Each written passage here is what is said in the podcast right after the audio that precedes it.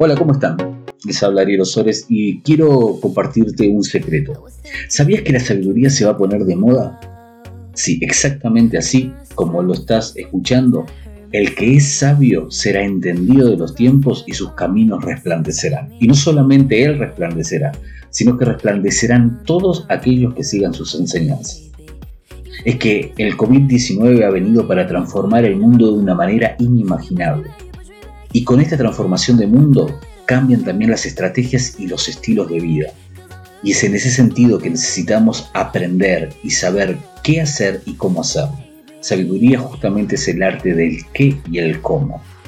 Cuando vos sos sabio tenés estrategias nuevas y divinas para llevar adelante los nuevos negocios que vendrán, la manera de criar a tus hijos, las prioridades en tu familia y tantas otras cosas que este mundo nuevo va a demandar. La Biblia dice sabiduría ante todo y una vez más tiene razón. La buena noticia es que este don celestial está a la mano y al alcance de aquellos que tengan la voluntad de reconocer que son imperfectos y necesitados. Y si vos estás dentro de esa categoría de gente, no te queda otra que levantar tus manos al cielo y clamar por ella. La Biblia dice que la sabiduría clama en las calles.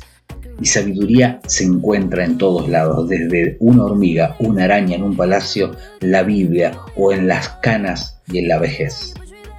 Hoy es un buen tiempo para pedirle a Dios sabiduría, quien te la quiere dar abundantemente y sin reproche.